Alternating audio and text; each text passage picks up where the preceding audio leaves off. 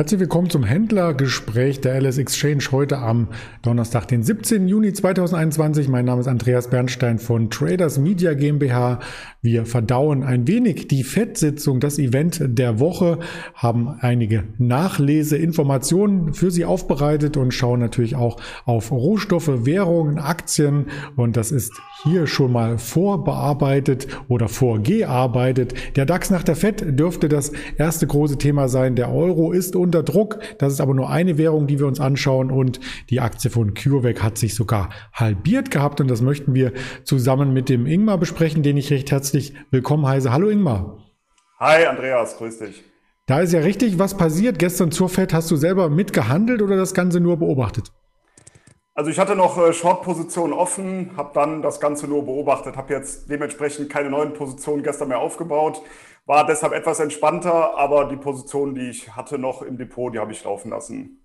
Man kann auch als äh, deutscher Trader oder als Anleger im deutschen Markt, so wollte ich es formulieren, durchaus entspannter sein, denn diese mehreren hundert Punkte Bewegung, die wir im Nasdaq und auch im Dow Jones gesehen haben, die schlagen beim DAX ja gar nicht richtig ein. Der DAX am Donnerstag, wie wir hier sehen in der aktuellen Indikation, jetzt 18 Punkte schwächer als gestern Abend und zum Xetra Schluss sind das 40 Punkte Abschlag. Also da ist gar nicht so viel passiert, weil auch zur FED nichts Neues berichtet wurde, oder?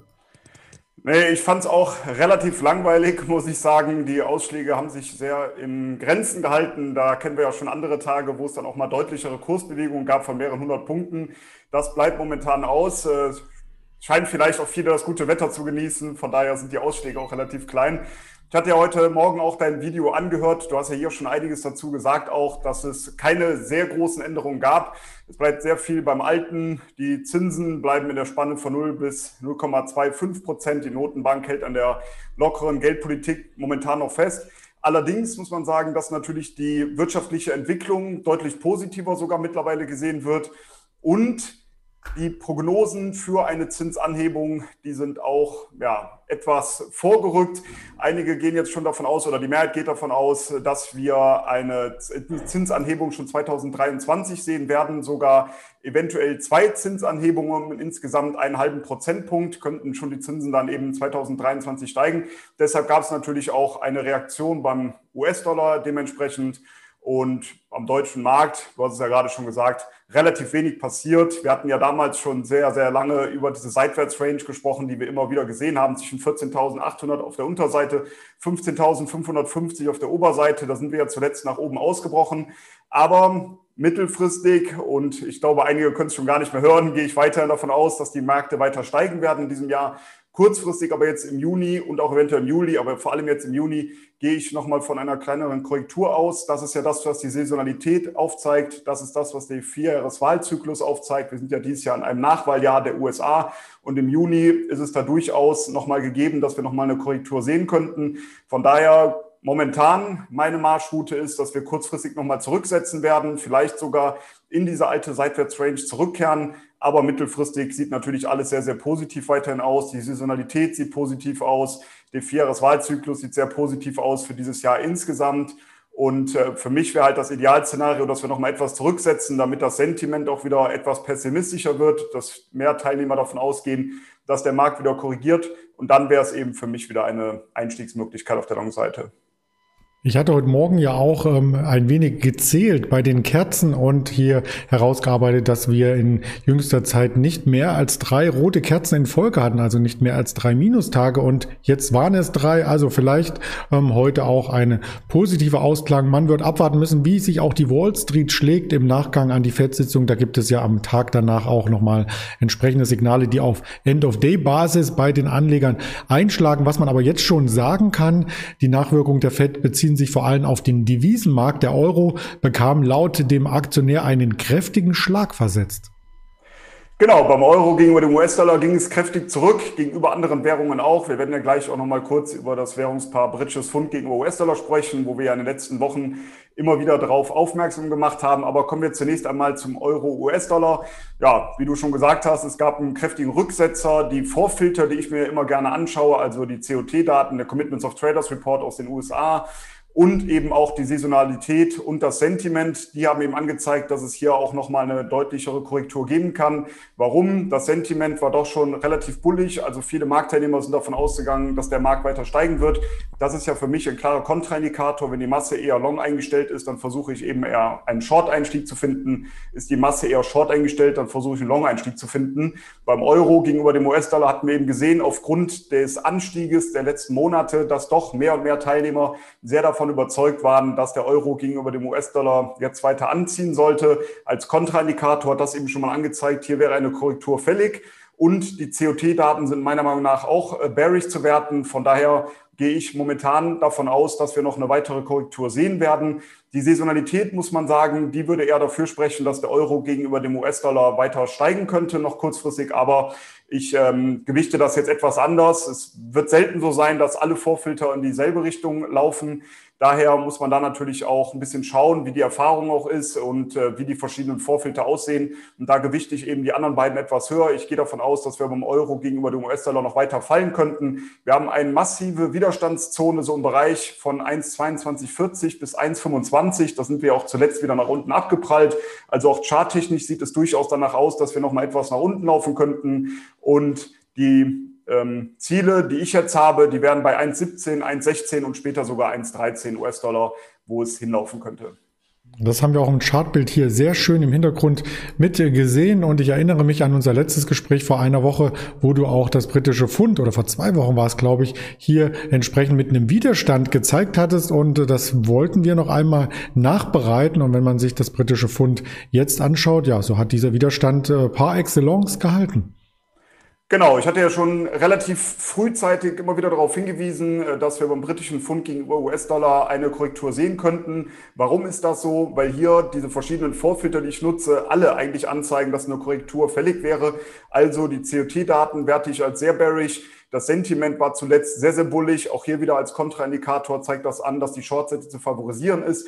Und auch die Saisonalität, die zeigt übergeordnet bis in November eher abwärts. Also hier spricht sehr viel dafür, dass wir eine Korrektur sehen könnten. Und dann hatte ich eben beim letzten Mal darauf hingewiesen, dass wir einen deutlichen Widerstandsbereich haben zwischen 1,42 bis 1,44 und wir kurzfristig sehr wahrscheinlich Richtung 1,40 fallen könnten, danach sogar 1,38, 1,37 anlaufen könnten. Jetzt ist die 1,40 gefallen, das war eine deutliche Unterstützung ähm, und daher gehe ich jetzt davon aus, dass auch hier eine weitere Korrektur einsetzen wird. Also rein aus der Charttechnik sollte es jetzt weiter korrigieren. Die nächsten Ziele für mich sind die 1,38, die 1,37 und sogar die 1,35 US-Dollar. Also von den Vorfiltern wie auch von der Charttechnik spricht momentan sehr viel dafür, äh, dass wir hier eine weitere Korrektur sehen könnten. Ich möchte aber auch dazu sagen, natürlich, ich hatte schon relativ frühzeitig darauf hingewiesen, dass eine Korrektur kommen könnte, war schon knapp unter 1,40 äh, Short eingestellt, weil die 1,40 damals ein deutlicher Widerstandsbereich waren. Dann sind wir über die 1,40 angestiegen, Richtung des Widerstandsbereichs um 1,42 bis 1,44.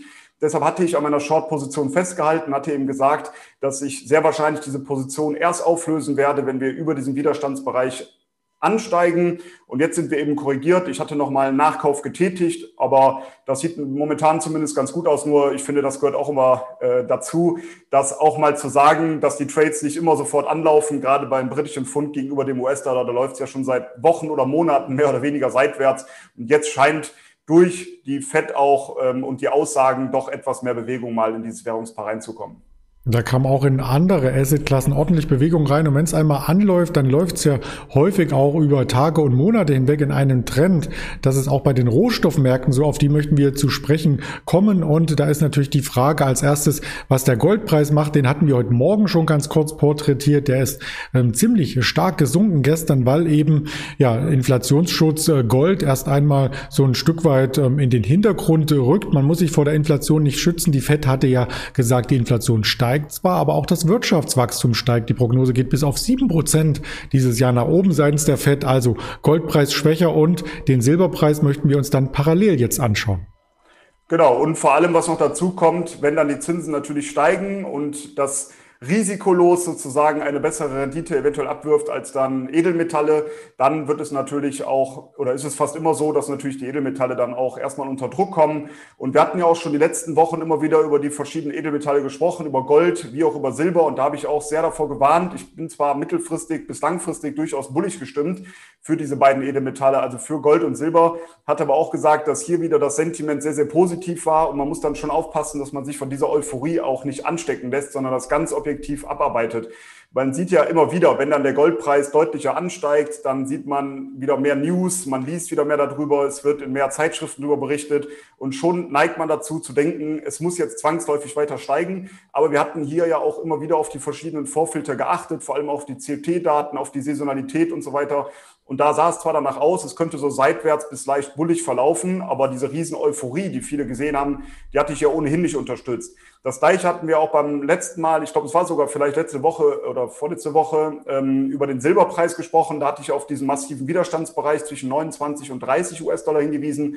Der bleibt natürlich weiterhin im Markt bestehen. Darüber wäre es sehr wichtig anzusteigen, damit weitere Käufergruppen in den Markt kommen, damit dann eben der Silberpreis weiter ansteigen könnte. Sollte das der Fall sein, dann könnte es relativ schnell Richtung 36 US-Dollar laufen. Aber wie ich schon zuletzt gesagt habe, gehe ich kurzfristig nochmal von der Korrektur aus, Richtung 24 bis 25 US-Dollar.